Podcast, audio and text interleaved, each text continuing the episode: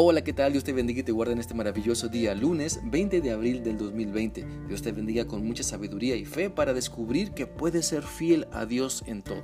Es por eso que quiero animarte para que continuemos meditando en la palabra de Dios en la segunda carta a los tesalonicenses capítulo 1. Y vamos a leer del versículo 5 al 6, los cuales dicen así. Y Dios usará esa persecución para mostrar su justicia y para hacerlos dignos de su reino, por el cual sufren en su justicia Él les dará su merecido a quienes los persiguen.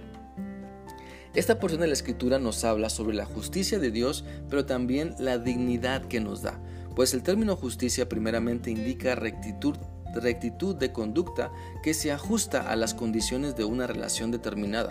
Así, la justicia de Dios manifiesta su fidelidad consecuente consigo mismo y con su pacto. La Biblia dice que Dios es justo y recto, todos sus caminos son justos y no hay iniquidad en él. Él es la roca y la justicia y el derecho son la base de su trono. El Salmo 97, 1, y 2 dice así, Jehová reina, regocíjese la tierra, alégrese las muchas costas, nubes y oscuridad alrededor de él, justicia y juicio son el cimiento de su trono, Dios es el autor de toda justicia. La justicia de Dios se relaciona constantemente con su obra salvadora y con su amparo por, los necesitados. Por eso el pasaje de segunda a los tesalonicenses 1.5 nos habla sobre la justicia de Dios dirigida a la dignidad de sus hijos. Es decir, la justicia de Dios obra a favor de los que le temen para librarnos, para sostenernos, para darnos salvación, para seguir cumpliendo el propósito de Dios aquí en la tierra. La justicia de Dios se manifiesta para eso, que podamos seguir cumpliendo el propósito de Dios de compartir el Evangelio. Por lo tanto, la justicia del Señor nos lleva hacia la dignidad, porque Él es justo, nos protege, porque Él es justo, su cuidado tiene un propósito para que lo conozcamos mejor y para que sigamos anunciando a Cristo aquí en la tierra. Dios no muestra su justicia para que estemos cómodos buscando nuestro placer. Dios no muestra su justicia para saciar nuestro ego o nuestra sed de venganza.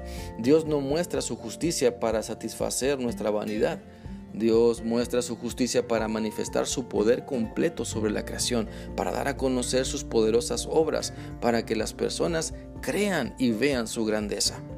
Por eso, al ser hijos de Dios, por creer en Cristo como el único camino al Padre, nuestra fe en Él nos dignifica, porque hemos sido comprados por precio de sangre, para ahora ser llamados hijos de Dios. Porque Cristo es digno, también nosotros lo somos, porque Él tiene la victoria, también nosotros. Por lo tanto, quiero animarte a pensar en cómo crees y vives entonces la justicia de Dios. ¿Esperas en ella o eres de los que quieren ayudar a Dios? Tu dignidad se manifiesta cuando esperas en Dios, en su palabra, en su promesa, y no cuando demuestras tu total desesperación.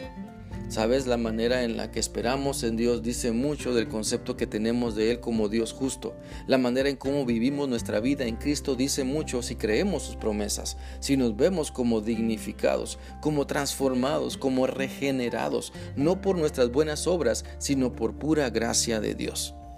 Por lo tanto, te animo a que cada día oremos a Dios pidiendo su justicia, no por el hecho de que queremos vengarnos, sino para que nosotros primeramente experimentemos que Dios cumple sus promesas, que Dios nos protege, que Dios está a nuestro favor. ¿Cuándo? Cuando vivimos sujetados a su voluntad y que solo Él es digno de honra y honor y que por la sangre de Cristo entonces nos ha hecho dignos de estar delante de Él. Por la sangre de Cristo estamos perdonados. Acerquémonos pues confiadamente ante Dios, pues Él nos acepta por su gran amor. Cristo nos ha justificado delante de Él y ahora somos dignos por su sangre, dignos de ser llamados hijos de Dios.